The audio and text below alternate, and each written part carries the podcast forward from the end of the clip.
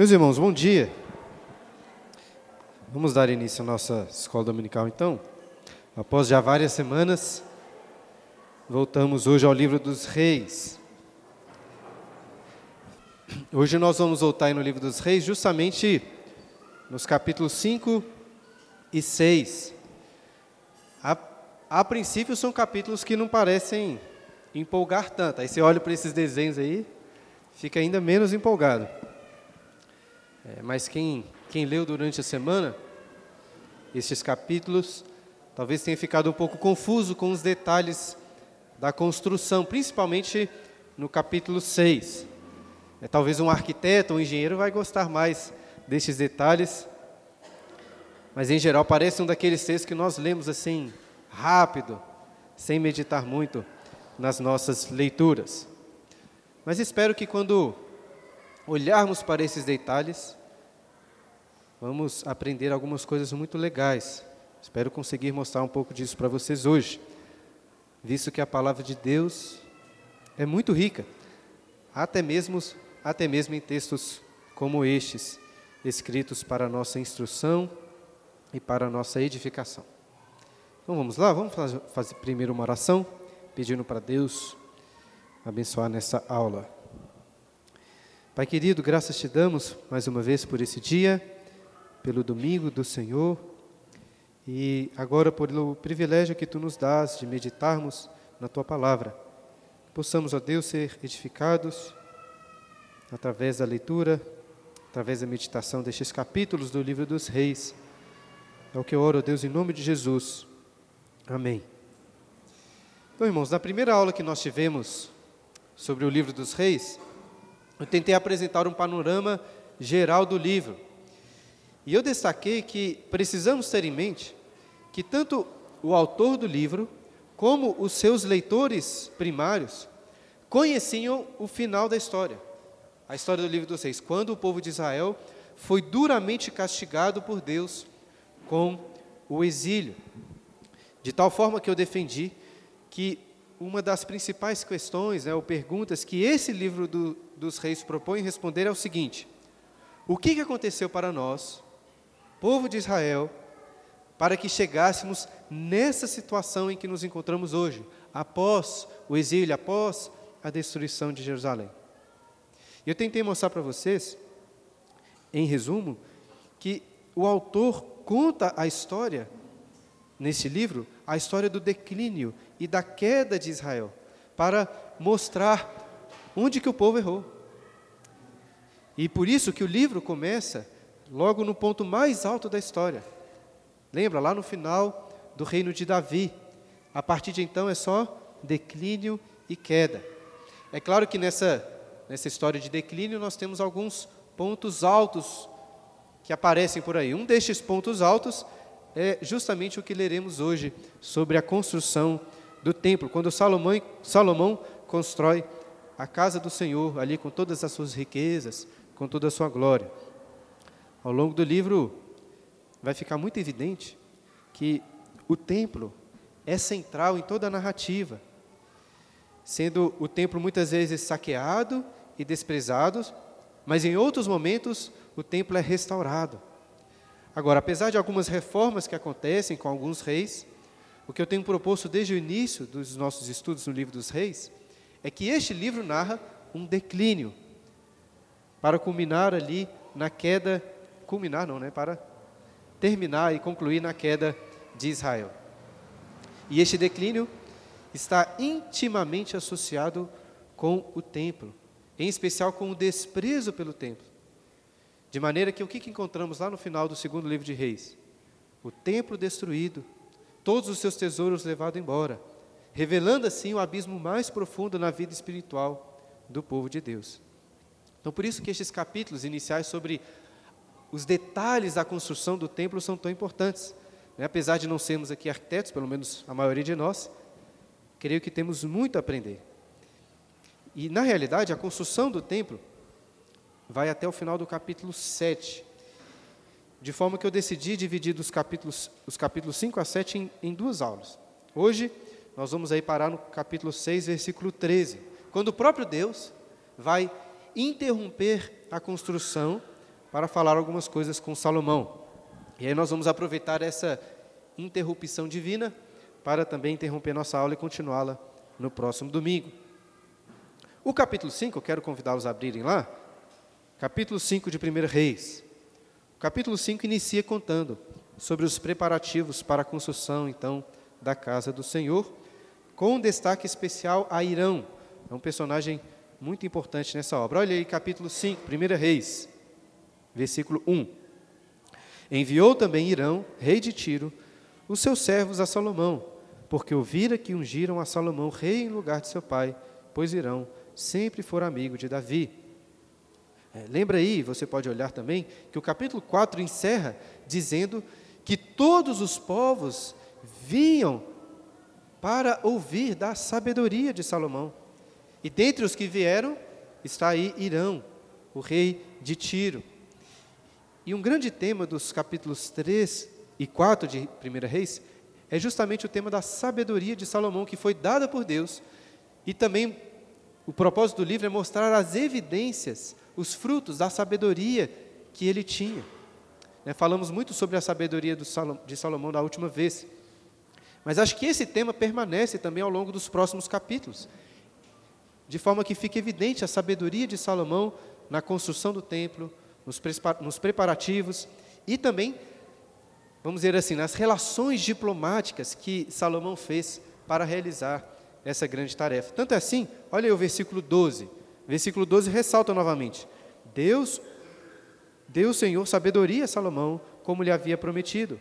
Havia paz entre Irão e Salomão, e fizeram ambos entre si aliança. Daqui a pouco nós vamos ver melhor como que Irão entra nessa história. Mas antes, quero ler com vocês aí sobre a motivação de Salomão em construir uma casa para o Senhor. Olha aí, versículo 2, capítulo 5, versículo 2. Então, Salomão enviou mensageiros a Irão, dizendo: Bem sabes que Davi, meu pai, não pôde edificar uma casa ao nome do Senhor, seu Deus, por causa das guerras com que o envolveram seus inimigos até que o Senhor lhe pôs debaixo dos pés. Porém, a mim, o Senhor, meu Deus, me tem dado descanso de todos os lados. Não há nem inimigo, nem adversidade alguma.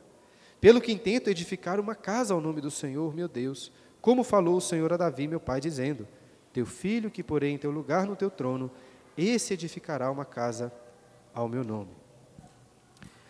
Por que uma casa ainda não tinha sido construída para Deus? Vocês já pararam para pensar nisso? Vamos voltar um pouco aí na história para entender melhor.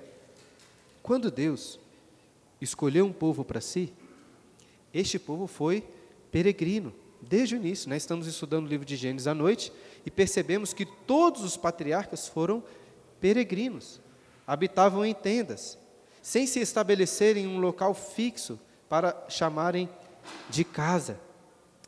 E depois, por 400 anos, eles ficaram no Egito, fixados ali, mas como estrangeiros, como escravos.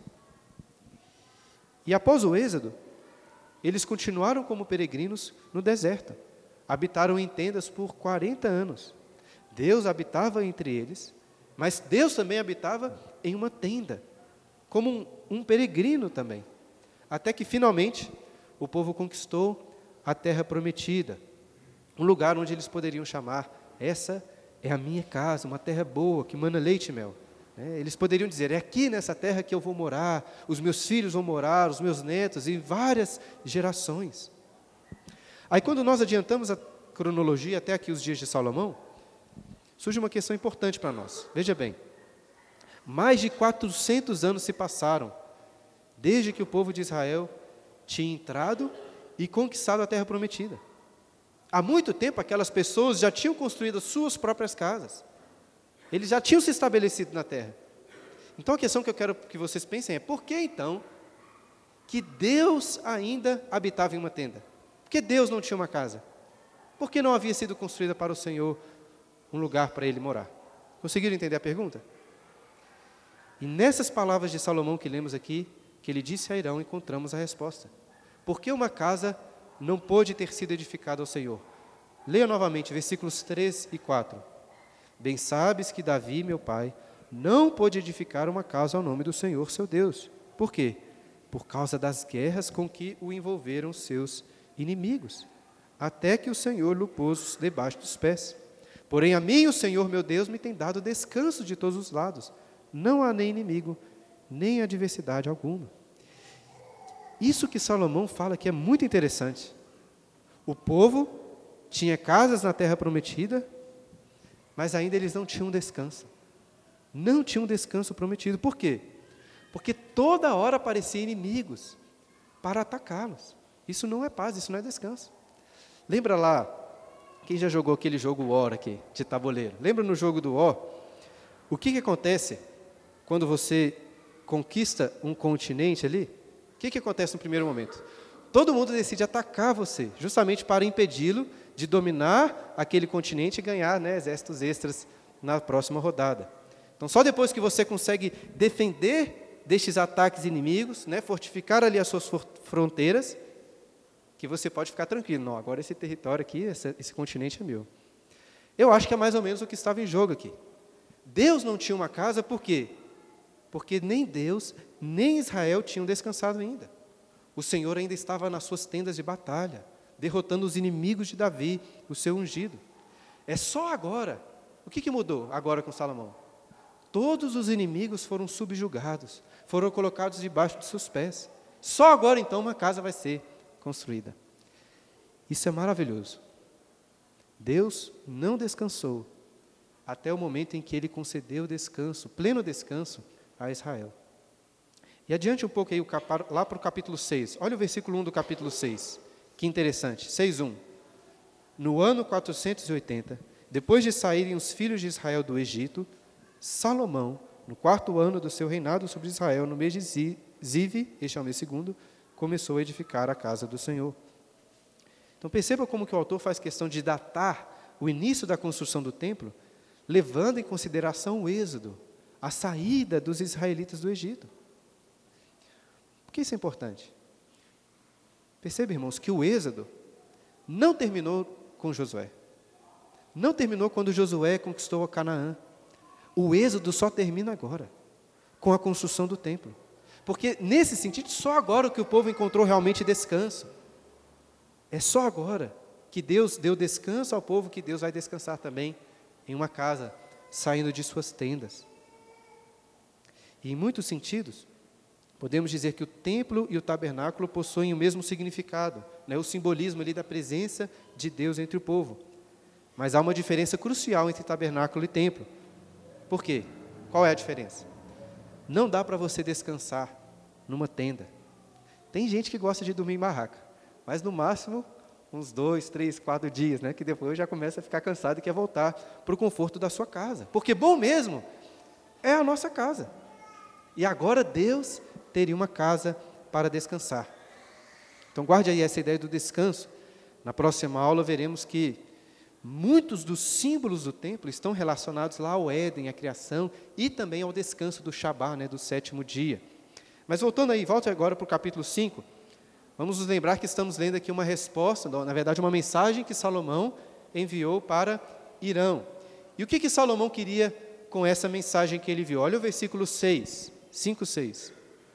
Dá ordem, pois, que do Líbano me cortem cedros. Os meus servos estarão com os teus servos, e eu te pagarei o salário destes segundo determinares. Porque bem sabes que entre o meu povo não há quem saiba cortar a madeira, como os sidônios. Lembra lá que no capítulo 4, versículo 33, é dito que Salomão era um botânico de excelência. Ele discorreu sobre todas as plantas, tanto as grandes, como os cedros do Líbano, quanto as pequenas, como aquele sopo que brota no muro. Ou seja, Salomão, em sua sabedoria, sabia que não havia na terra madeira melhor para construir a casa de Deus do que a madeira dos cedros do Líbano. E Salomão também sabia que os israelitas não tinham a manha com esse tipo de madeira. Portanto, o que ele fez?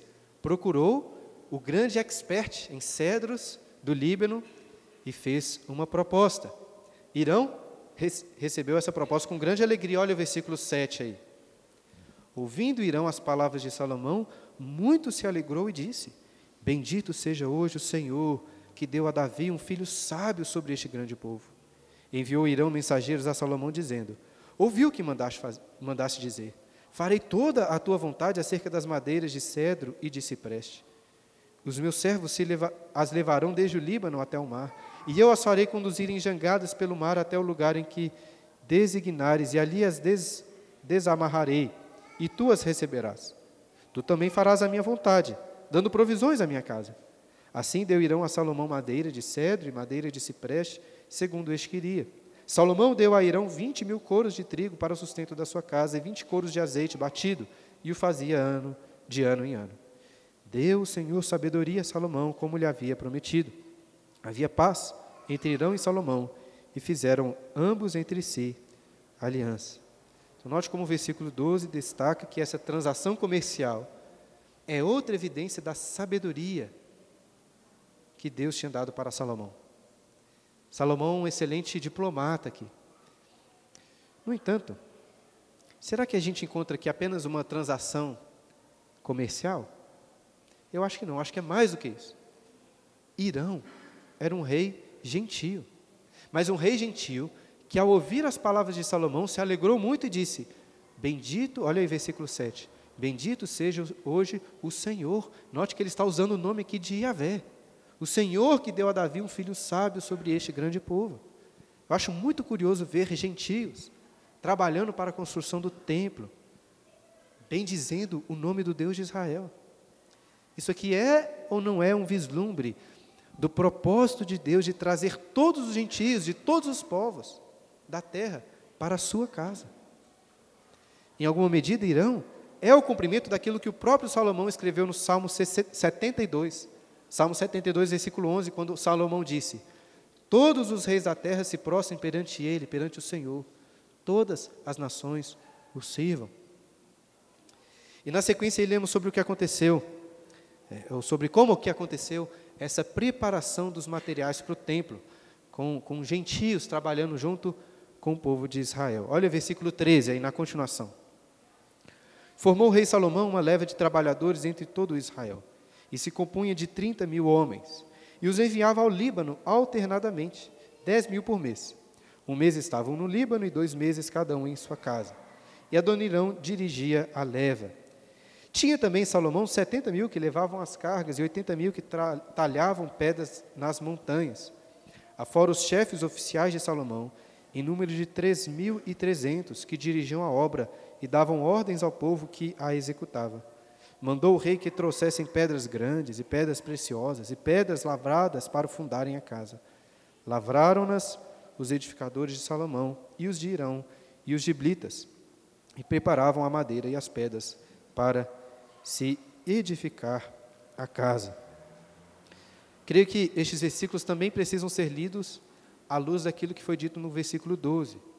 Toda essa administração, organização do trabalho é, são evidências da sabedoria que Deus deu a Salomão. É, imagina trabalhar com essa quantidade de pessoas. Talvez o seu Joaquim ficaria muito feliz em poder lá ter 30, 80 mil pessoas para trabalhar para construir uma casa. Né? Muita, muita gente. Mas não é fácil lidar com gente. Vem de Deus essa capacidade que algumas pessoas têm de organizar, de planejar, né? de fazer com que as coisas aconteçam. Muito, muito constantemente precisamos nos lembrar que a igreja não é uma empresa né, com CEOs aqui, com administradores competentes, mas por outro lado, a vida da igreja se dá sim através de pessoas que têm esse tipo de competência administrativa, né, de pessoas que receberam essa sabedoria da parte do Senhor. A igreja precisa sim de bons administradores, né, que sabem organizar tarefas, a igreja precisa daquelas pessoas que sabem fazer as coisas acontecerem. E isso não é menos espiritual do que um pastor pregando, né, do que um diácono ajudando uma pessoa, do que um presbítero aconselhando. E talvez você possa achar que é um pouco forçada essa, essa relação que eu estou fazendo aqui entre o trabalho na igreja e a construção do templo. Mas o apóstolo Paulo afirmou lá em 2 Coríntios, no capítulo 6, versículo 16, que nós, a igreja, nós somos o santuário ou o templo do Deus vivo. Deus está edificando em nós e através de nós o seu lugar de habitação, a sua casa. Mas é claro que o material de construção aqui é bem diferente. Ao invés de madeiras do Líbano, ao invés de pedras, Deus está usando pessoas. E o pior é que quando olhamos para nós mesmos, lamentamos ao perceber que não somos assim o melhor material de todos, né? Não somos fortes e belos como os cedros do Líbano. Não somos firmes como as pedras. Somos fracos, repletos de feios pecados. Mas estamos sendo purificados, talhados por Deus para essa construção. O apóstolo Pedro também diz, 1 Pedro capítulo 2, versículo 5, que nós somos pedras vivas, sendo edificadas em uma casa espiritual. E olha, irmãos, muitas coisas estão acontecendo hoje no, no mundo, na história do mundo: guerras, disputas, eleições. Mas nada é mais importante na história deste mundo do que nós estamos continuando a construir hoje aqui. Não há nada mais importante na história do que a edificação da igreja de Cristo. E é por isso que vale tanto a pena refletirmos sobre a construção aí desse templo antigo, lá dos dias de Salomão. Por quê? Porque através desse texto aprendemos muito também sobre a igreja que está sendo edificada hoje e também sobre a nossa morada final que teremos no Senhor, uma morada que está sendo preparada para novos céus e nova terra. Portanto, não fiquem desanimados aí com a leitura seguinte aí sobre côvados, sobre vigas, sobre janelas de fasquias fixas. Até, irmãos, porque o propósito do texto não é de, de dar um, um projeto arquitetônico detalhado para nós. Este não é o propósito do texto. E vale a pena ressaltar é, que os comentaristas do texto apontam assim diversos termos obscuros que aparecem no texto hebraico. Existem algumas palavras aqui que só aparecem nesse texto. São palavras que uma única vez aparecem na Bíblia, e por isso que muitas vezes são difíceis de tradução, de interpretação. É difícil realmente saber o que acontece aqui. A tra nossa tradução meio que já dá uma ajuda. Ainda que não ajude tanto com umas palavras estranhas, ela já está ajudando. Mas o que eu quero que vocês entendam é o seguinte: estes detalhes que aparecem no texto aparecem para ressaltar coisas que são evidentes ou coisas ou significados que o próprio autor fez questão de explicar. E nós aqui vamos nos preocupar mais com estes significados do que com os detalhes em si. Nosso propósito não é reproduzir um templo, nem um desenho, muito menos em uma, uma construção. O nosso objetivo é edificar a igreja de Cristo. E para cumprir este objetivo, nós encontraremos aqui excelentes princípios de construção. Então vamos ler novamente aí capítulo 6, versículo 1. Olha aí. No ano 480, depois de saírem os filhos de Israel do Egito, Salomão, no quarto ano do seu reinado sobre Israel, no mês de Zive, este é o mês segundo, começou a edificar a casa do Senhor. Por que, que essa data é importante? Como falamos, porque essa data está marcando o início de uma nova era.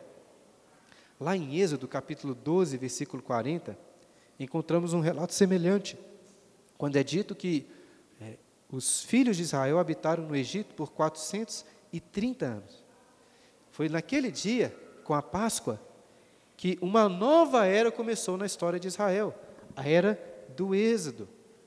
E como eu já disse, essa era do Êxodo não foi concluída com Josué e a conquista da terra prometida. Essa era é concluída agora, após 480 anos quando Deus derrotou todos os inimigos de Israel. Só agora que Deus vai sair da sua tenda de peregrinação, de êxodo e de batalhas ali, para descansar em sua casa. E não vamos aqui passar rapidamente por este número.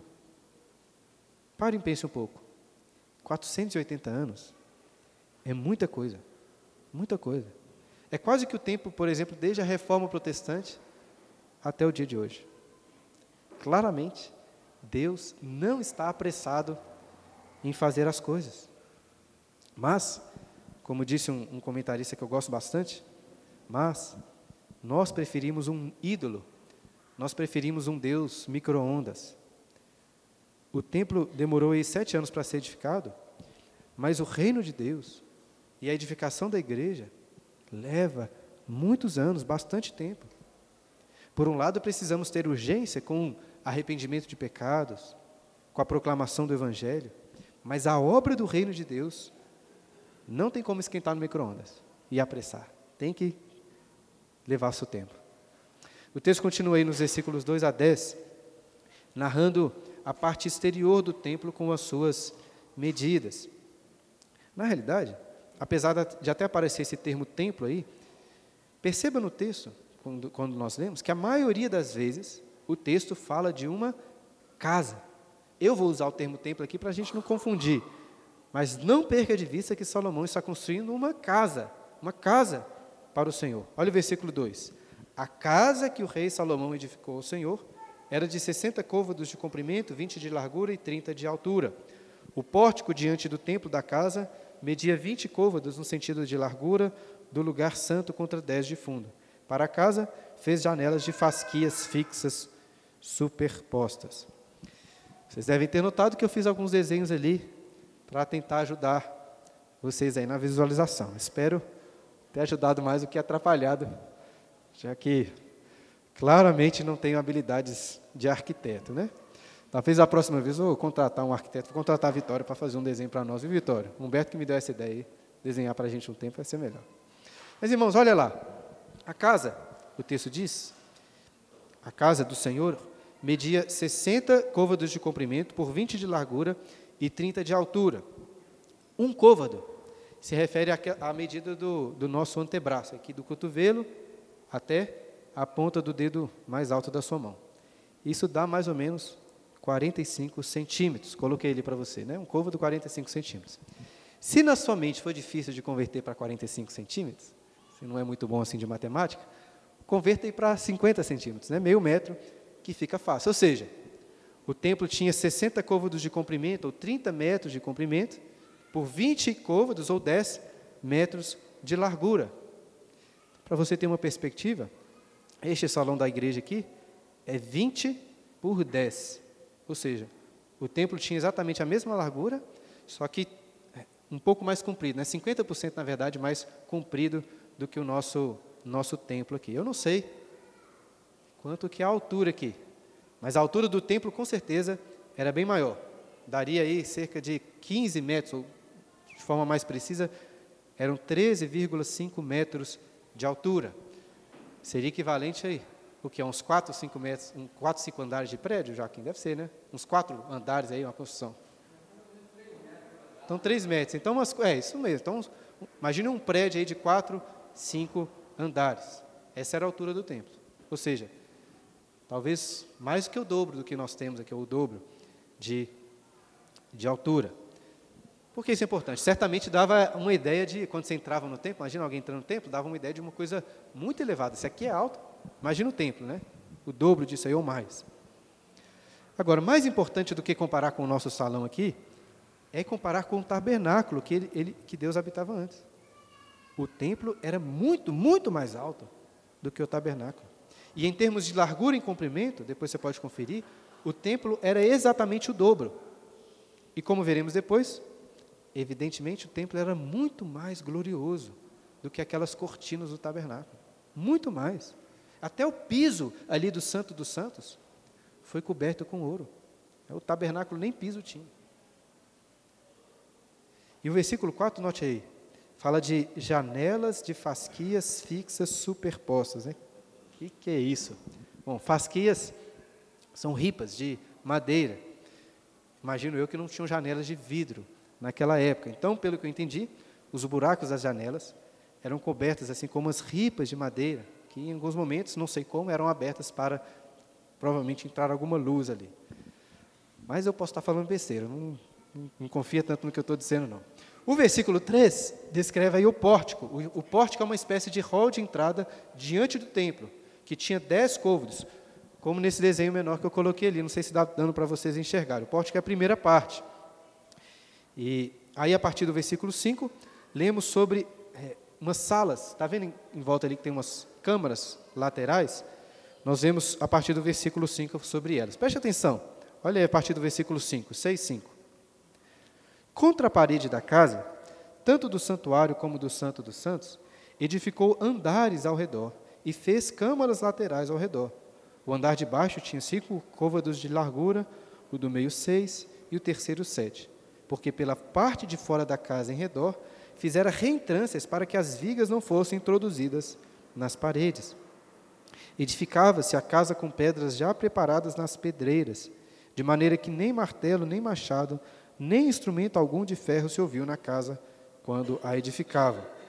A porta da câmara do meio do andar, do, te, do andar terra estava ao lado sul da casa, e por caracóis se subia ao segundo e deixa ao terceiro. Assim edificou a casa e a arrematou, cobrindo com um tabuado de cedro. Os andares que edificou contra a casa toda eram de cinco côvados de altura, e os ligou com a casa com madeira de cedro. Então, ao redor do templo, a casa do Senhor estava no meio. E ao redor, Salomão construiu um prédio lateral aí com três andares, que era mais baixo como dá para dá para perceber ali, né? Consegui desenhar a perspectiva. Está ruim, mas não está tão horrível assim não, né, Rebeca? Então, era mais baixo, eles tinham apenas 15 côvados, era metade da, da altura, que serviam como câmaras e salas laterais. Eu acho que nós podemos presumir que essas salas tinham vários objetivos, né? armazenar as ofertas que o povo trazia, guardar objetos sagrados, guardar rolos de pergaminho, das escrituras, de outros livros. Talvez até alguma sala para acomodação, vamos supor um sacerdote que chegava lá e precisava de algum lugar para ficar. Não sei, o texto não diz, mas tinha essas salas lá laterais. Agora, um detalhe muito estranho e difícil de entender está no versículo 6. Como eu disse, o texto mostra aí, são três andares. E o que é estranho? O estranho, note no versículo 6, que o primeiro andar de baixo tinha quanto? Tinha cinco côvados de largura, o segundo seis e o terceiro sete. Né? Ordinariamente a gente espera o contrário, que um edifício seja mais largo embaixo do que em cima. Mas aqui é o contrário. Por quê? Olha o texto diz aí no versículo 6, na continuação, né? Porque pela parte de fora da casa em redor fizera reentrâncias para que as vigas não fossem introduzidas nas paredes. Como assim? Olhe para esse desenho embaixo aqui no quadro para eu tentar explicar um pouco para você. Não sei se eu estou na frente de alguém, mas tenta visualizar. Qual que é o sentido disso aí, né? As salas eram menores embaixo, porque, pelo que eu entendi, os suportes para sustentar aquele edifício eram mais largos embaixo do que nos andares de cima. Esses suportes que eu coloquei aí em azul, formando essas reentrâncias. Reentrância tem a ver com uma, uma curva para dentro. É esse, esse movimento ali que esses suportes fazem. E qual que é o sentido disso? Eu não sou engenheiro. Então, se eu estiver falando bobagem, vocês me corrijam aí, por favor. Mas, normalmente, para você apoiar uma sala em outra sala, várias vezes você vai passar uma viga entre elas, para que uma fique de fato, é, apoiada na outra. Mas qual que é a questão aqui? Nada podia entrar para dentro das paredes do templo. Não podia passar um parafuso, não podia passar nada por aquelas paredes. Dessa forma, para se ter um suporte melhor sem passar as vigas, sem fixar nada na parede, a base do suporte então era mais larga embaixo, deixando necessariamente a largura da sala de baixo menor, igual eu coloquei ali. Por isso que embaixo era menor porque, vamos dizer assim, o apoio, o alicerce, não é o alicerce, né, os, os fundamentos ali eram maiores. Fez sentido? Ou não? Enfim, depois vocês perguntam aí para o Joaquim ou para o Pedro, que são engenheiros, talvez eles saibam melhor. Mas o ponto teológico, vamos dizer aqui, é que toda essa estrutura foi feita assim com um objetivo: não perfurar as paredes do templo. Por quê? Aquilo era um lugar santo, aquilo era um lugar santíssimo, nada podia entrar ali. Apesar de estarem coladas, essas salas laterais estavam separadas do templo. Não havia conexão entre elas. Eu não sei vocês, mas eu acho muito legal entender esses detalhes, que apontam para a reverência, para a santidade da casa do Senhor. E deixa eu destacar outro detalhe legal aí. Infelizmente, infelizmente é um detalhe que não é percebível, né, não é possível perceber em nossas traduções. Percebível, isso existe, né? É uma palavra. Né? Lá no texto hebraico, no texto hebraico, várias vezes, são utilizadas é, partes do corpo para se referir ao templo. Por exemplo, aí no versículo 3, é dito que o pórtico estava na face do templo. O versículo 5 fala das salas que ficavam na costela da casa, né, do templo. E depois, lá na frente, o capítulo 7, versículo 39, é dito que o mar de fundição que é feito lá depois ficava no ombro direito do templo. Eu não acho que esses detalhes são acidentais. A ideia da casa de Deus como um corpo faz todo sentido. Ainda mais para nós, que olhamos para a igreja como sendo tanto o corpo como o templo de Deus. Agora, o detalhe mais legal de todos está aí no versículo 7. Eu não entendo praticamente nada de construção. Estou até começando a aprender uma coisa ou outra com o seu Joaquim na construção da casa lá que a gente está fazendo. Mas eu não sabia nem, por exemplo, a diferença entre viga e coluna. Estou aprendendo essas coisas agora. Mas apesar de não saber quase nada sobre construção, uma coisa eu sei, e vocês sabem também. O que? Construção faz barulho. Faz muito barulho, não é verdade? Isso é uma coisa que todo mundo sabe. Mas não na construção da casa de Deus. Olha o versículo 7, novamente aí. Edificava-se a casa com pedras já preparadas nas pedreiras, de maneira que nem martelo, nem machado, nem instrumento algum de ferro se ouviu na casa quando a edificava. Isso é impressionante. Lembra que nós lemos no final do capítulo 5 sobre milhares de homens que Salomão enviou para talhar as pedras lá nas montanhas? Todo o projeto, todo o trabalho foi feito lá. Cada pedra foi perfeitamente talhada lá nas montanhas. Quando chegavam em Jerusalém, essas pedras já tinham um tamanho exato, só para serem encaixadas. Conversando com Gustavo aqui da igreja uma vez, ele me disse que os marceneiros muitas vezes fazem isso, né? já preparam e cortam as madeiras na oficina, no tamanho certo, para chegar na casa da pessoa e só encaixar ali os armários. No entanto, ele disse que sempre tem detalhes a serem corrigidos. Né? Inclusive, é muito comum marceneiros deixarem um pouquinho maior, com uma folga, porque senão você tem problema. Né? Mas no templo de Salomão não foi assim. Todas as medidas das pedras tinham que ser perfeitamente talhadas, nas medidas exatas do templo. Se é difícil fazer isso com madeira, imagina com pedras. Mas o fato é, martelos, né, machados, talhadeiras, parafusadeiras, furadeiras, todos os instrumentos de construção estavam proibidos no local de construção da casa de Deus. Toda aquela construção tinha que ser feita em silêncio, em silêncio. Isso é impressionante, não é mesmo? Imagino só aqueles trabalhadores ali encaixando cada pedra com todo cuidado, fazendo o mínimo de barulho possível. Não se ouviam piadas, não se ouviam gargalhadas, né? Não tinha pedreiro assobiando para as moças passando, não tinha barulho algum. Irmãos, tudo isso é mais uma evidência da sabedoria, da capacidade de Salomão em organizar a construção do templo. Mas mais do que isso, toda essa preocupação com o silêncio serve como uma evidência do quê? Da santidade de Deus. Como disse o profeta Abacuque, o presbítero Humberto pregou aqui, o Senhor, porém, está no seu santo templo. Cale-se diante dele toda a terra.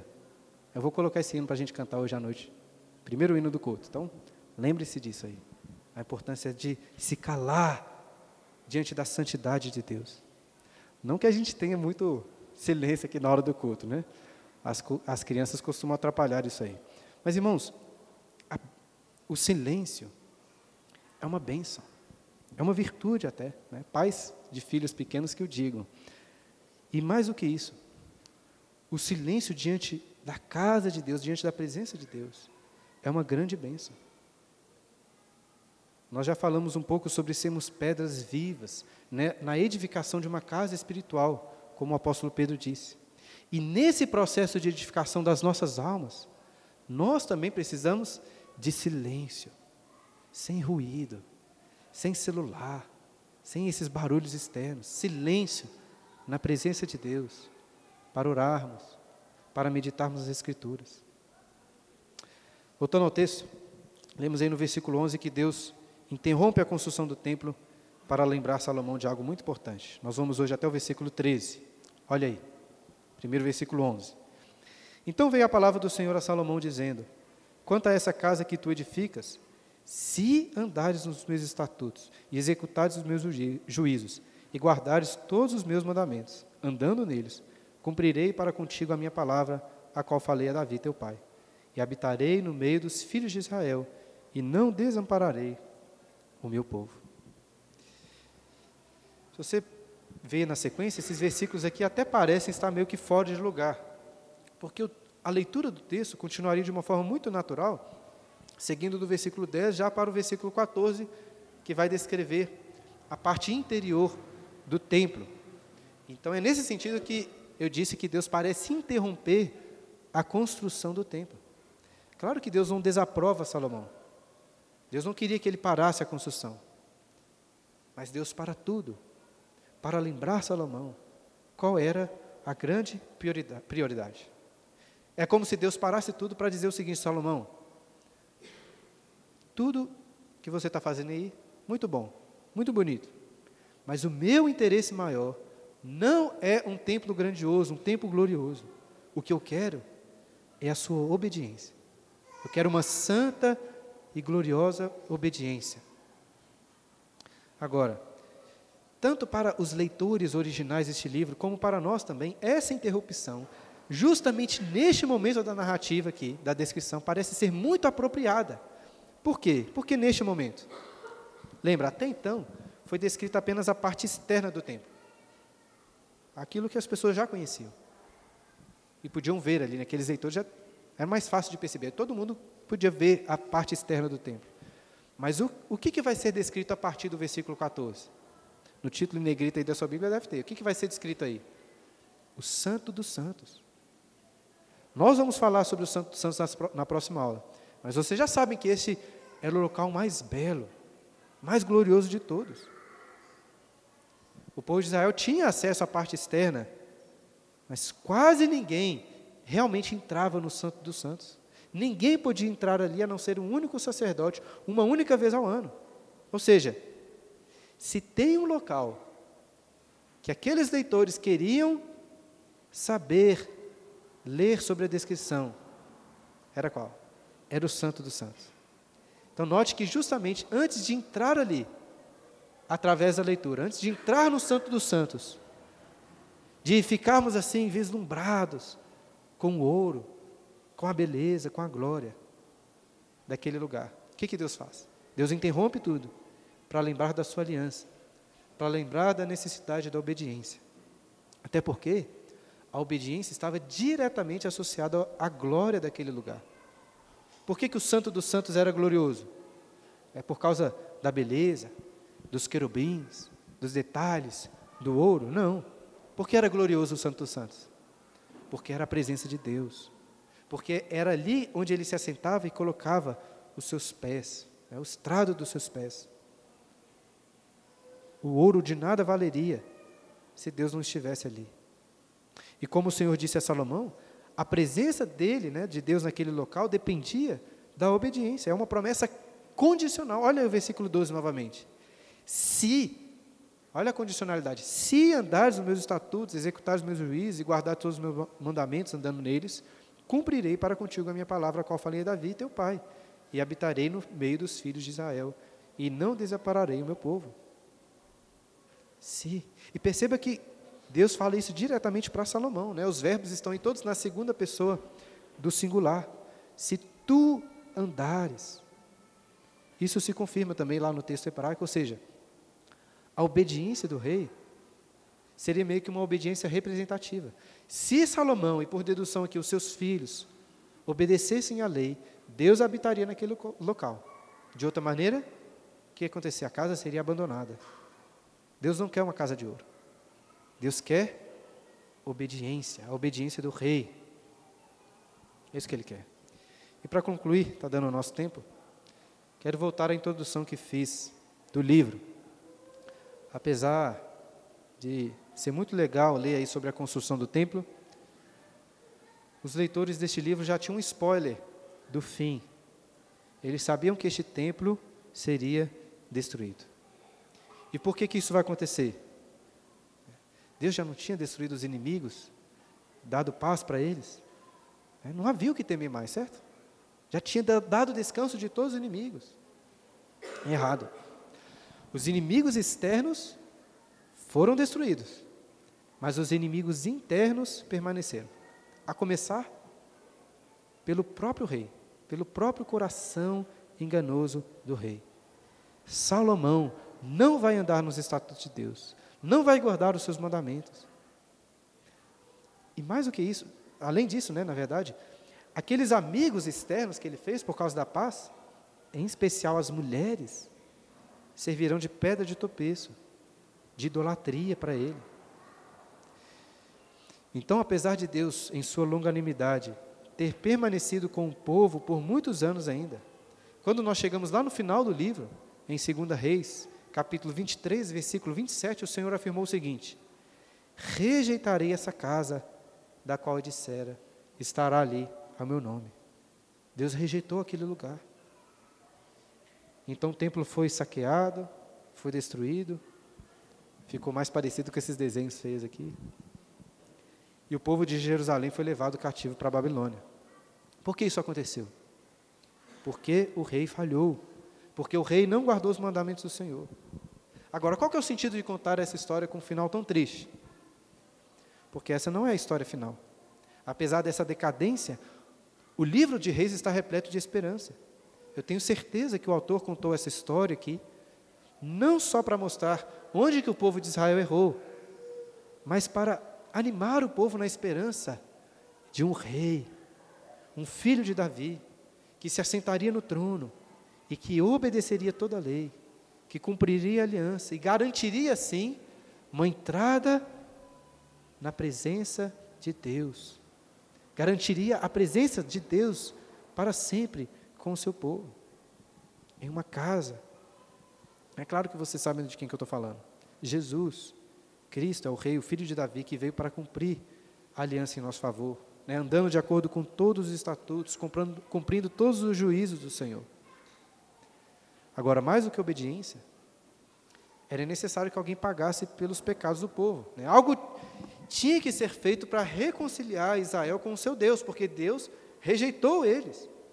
E é por isso que Jesus não veio apenas para cumprir a lei, como um rei perfeito. Jesus veio também para ser destruído, como aquele templo foi destruído. Dois templos foram reconstruídos em Jerusalém após esse de Salomão aqui. Até o dia em que o próprio Jesus, lá em João, João capítulo 2, versículo 19, olhou para aquele templo e o que, que ele disse? Destruí este santuário, e em três dias o reconstruirei. As pessoas acharam que Jesus estava maluco. Como? Como poderia reconstruir o templo em três dias? Jesus, porém, como o Evangelho destaca, se referia ao santuário do seu corpo. Né? As pessoas ficavam impressionadas com as pedras do templo sem perceber que Cristo era o templo encarnado de Deus, o Verbo que habitou, tabernaculou entre nós.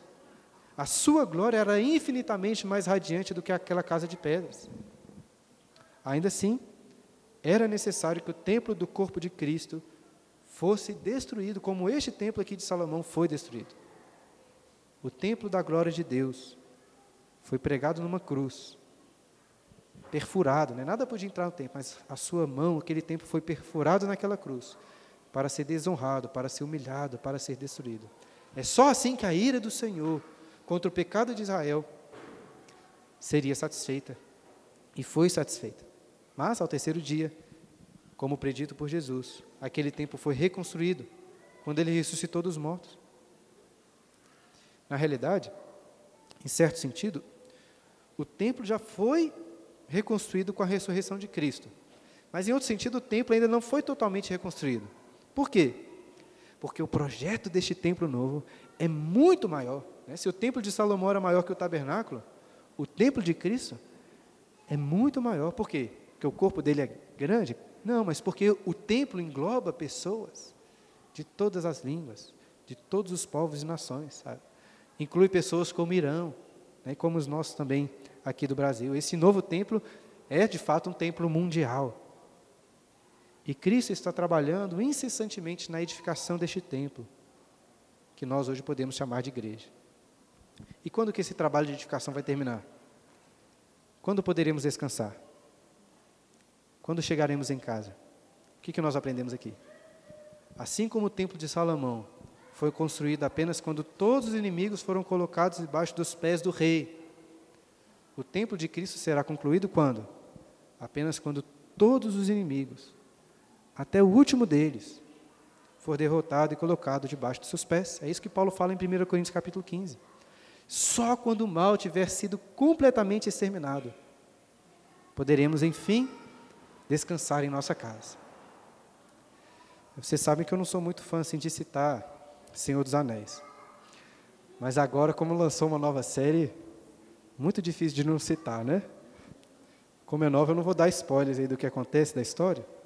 Mas coincidindo com a aula de hoje, essa ideia de que só podemos encontrar descanso quando o mal for completamente destruído é um dos temas mais essenciais dessa história, pelo menos até agora. É, só é possível descansar e ir para Valinor quando todos os requisitos do mal forem encontrados e dizimados. Então fica a dica aí para vocês. Mas voltando à aula, né? Para a gente concluir. Passaram-se 480 anos, desde o Êxodo até a construção desse templo de Salomão, iniciando assim uma nova era. E uma outra nova era iniciou quando Cristo ressuscitou dos mortos. Nós não sabemos quantas centenas de anos serão para tudo terminar. Nós ansiamos muito por esse dia. Nós somos peregrinos, mas a gente não gosta tanto assim de ser peregrino. Vou até falar um pouco sobre isso à noite. O fato é o que nós mais queremos, que, é o que, que, o que nós mais queremos, dentre tudo, é uma casa. Nós queremos uma casa para morar, para descansar. A questão é que Jesus não é um Deus micro-ondas, né? As coisas não são tão rápidas assim, nós devemos aguardar com esperança. Ele está edificando esse templo precioso com pedras vivas. Hoje ainda são pedras bem feinhas, cheias de pecado, mas são pedras que estão sendo talhadas para serem ressuscitadas e revestidas de grande glória. Nada, nada podia entrar no Santo dos Santos. Semana que vem vamos ler sobre esse lugar mais íntimo. Mas o fato é que nós entraremos no Santo dos Santos dos Santos, quando a terra e céu se tornarão uma só coisa e habitaremos para sempre na presença de Deus, na casa de Deus. E se você acha que, quando formos recebidos na glória, iremos lá gritar de alegria, fazer muito barulho, você está errado. Apocalipse capítulo 8 afirma que quando se abriu o sétimo selo, quando toda lágrima foi enxugada do, dos olhos, houve o quê? Houve silêncio. Silêncio no céu. Nunca entenda tão bem assim do que está acontecendo ali em Apocalipse, mas acredito que nossa primeira reação, quando entrarmos nessa casa, diante da majestade e da glória do nosso Deus, será silêncio. Né? O Senhor está no seu santo templo. Cale-se diante dele toda a terra. Isso que vai acontecer lá. Isso é tudo, irmãos. Passei um pouquinho aqui do tempo. Vocês vão ter menos perguntas hoje. Então ninguém critica meus desenhos ali. É, nós temos aí alguns minutinhos. Alguém gostaria de fazer uma pergunta sobre a construção aí da casa de Deus? Ah, coloquei Boaz e Jaquim. É que você não leu, né, o texto aí, qual eu falei para vocês lerem. Que tem as os, os é, como chama as colunas lá em frente ao templo. Vou falar sobre isso semana que vem. Chamam Boaz e Jaquim, tem o nome delas lá. Procura lá. Não sei a referência de qual que não, mas vocês viram lá, né? Não estou falando bobeira aqui, não? Tem lá, Boaz e Jaquim. Vocês conferem lá, está lá. É o nome de duas colunas que foram construídas na frente do templo. Boaz e Jaquim. Não é coluna o nome, não, é. Esqueci o nome. Hã? tipo um pilar, né? Eu não sou muito bom de construção, já falei para vocês aqui. O Nilo ali, ó, o Davi, passa o microfone aí. O que, que é o mês de Ziv? O mês de Ziv está aí, né? É o segundo mês. Ah, não sei. Qual, você quer fazer tipo, uma referência com os nossos meses? Não tem nem ideia. Desculpa, mas assim, se você quiser, eu posso pesquisar. Em algum lugar deve estar falando isso aí, mas não sei. Mês de Ziv aí. Alguém sabe? Aí, ó, Gené, Bruna, falou que é entre abril e maio. Valeu, Zé. Você podia ter falado, né? É abril e maio, sem contar que a Bíblia de Genebra. né? Ia te dar moral, mas tá certo, tem que, tem que dar referência mesmo. Mais alguém, irmãos? Alguma pergunta? Não? Tem tempo. Nenhuma pergunta não, Gustavo? Tranquilo? Entendeu aí tudo sobre a casa de Deus? Ó, o Elias aqui. Pessoal que estava quebrando pedra, no caso, eles eram escravos ou não? Por quê? Ele fala que ele pagaria né, os servos que estariam trabalhando. Boa pergunta, Elias. Nós já até falamos um pouco sobre a questão dos trabalhos forçados no reino de Salomão. Depois, se você ler lá o texto novo, vai ver que tinham grupos diferentes. Tinha um grupo dos gentios, que eram. Aí eu não sei como que era a- o regime de trabalho deles, porque quem pagava eles não era Salomão, era o rei deles. Né? Então, Salomão dava o dinheiro para o rei deles e eles mandavam e trabalhavam para eles. Mas sobre os israelitas, fala lá como eles trabalhavam, até fala de turnos. Tipo assim, um, eles iam, ficavam um templo, um, um templo, né? Eles iam, ficavam um tempo lá, depois voltavam e ficavam vários meses em casa, depois voltavam, então iam revezando. Então esse era o regime de trabalho deles na prática. Como que eles eram considerados? Aí é difícil. Depois vai falar que Salomão não escravizou algumas pessoas, mas não entre os filhos de Israel. Mas depois parece que alguns dos filhos de Israel também se tornaram meio que escravos, porque é, o chefe lá que aparece é o chefe dos trabalhos forçados. Eu não sei se o senhor se lembra, mas nas últimas aulas eu destaquei até como que essa ênfase que o texto dá de Salomão com, com escravos ali, trabalhando para ele, é, trabalhadores né, de trabalho forçado, fazia o povo de Israel lembrar do quê? Onde que, que, que escravo para eles lembrava? Lá do Egito, né? Não é à toa que Salomão se casa com a filha do, do faraó do Egito. Então existem várias relações aí com o Egito, mostrando o quê? Igual eu disse na primeira aula. É uma coisa gloriosa que está acontecendo aqui, mas a gente já percebe é, os problemas na edificação, como se fossem algumas aberturas aí que já mostram problemas na, na história do, de Salomão e que também vai redundar nos, nos erros futuros dele. Entende o que eu quero dizer? Eu acho que essa questão dos trabalhos forçados, na minha interpretação, é um ponto negativo. É como se o autor quisesse, quisesse mostrar o seguinte: olha, tem muita coisa boa rolando aí, mas Salomão vai pisar na bola. Então já tem uns, entendeu? Já tem uns indicativos assim: olha, ele não está muito bem, não. O cara está casando com a filha do faraó, sendo escravo igual, é, tendo escravo igual o faraó tinha no Egito, construindo umas casas aí muito grandes para ele e tal. Outro, outro detalhe interessante que nós vamos ver semana que vem é que no cap, o capítulo 7 con- faz um contraste, parece fazer um contraste com a construção do templo. Fala que a construção do templo demorou sete anos. Aí o versículo seguinte fala que a construção da casa de Salomão foi acho que 13 anos, ou 14. Parece que o autor está mostrando isso, que, que a prioridade assim de Salomão já estava se perdendo ali durante esse período. Então, eu creio que eram não eram escravos igual a gente tem essa mentalidade hoje, mas esses trabalhos forçados ali era mais ou menos um trabalho escravo, não era um trabalho muito legal não.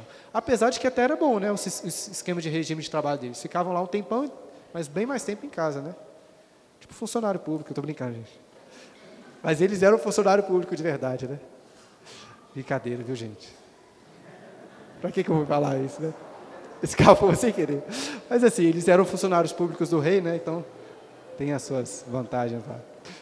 Vou falar mais nada para não errar, né? Vamos orar para a gente terminar. Pai querido, graças te damos por esse dia. Graças te damos, ó Deus, por essa aula de escola dominical. Te agradecemos porque, é, através de Cristo, tu tens, ó Deus, edificado a igreja, o corpo, a casa do Senhor nessa terra.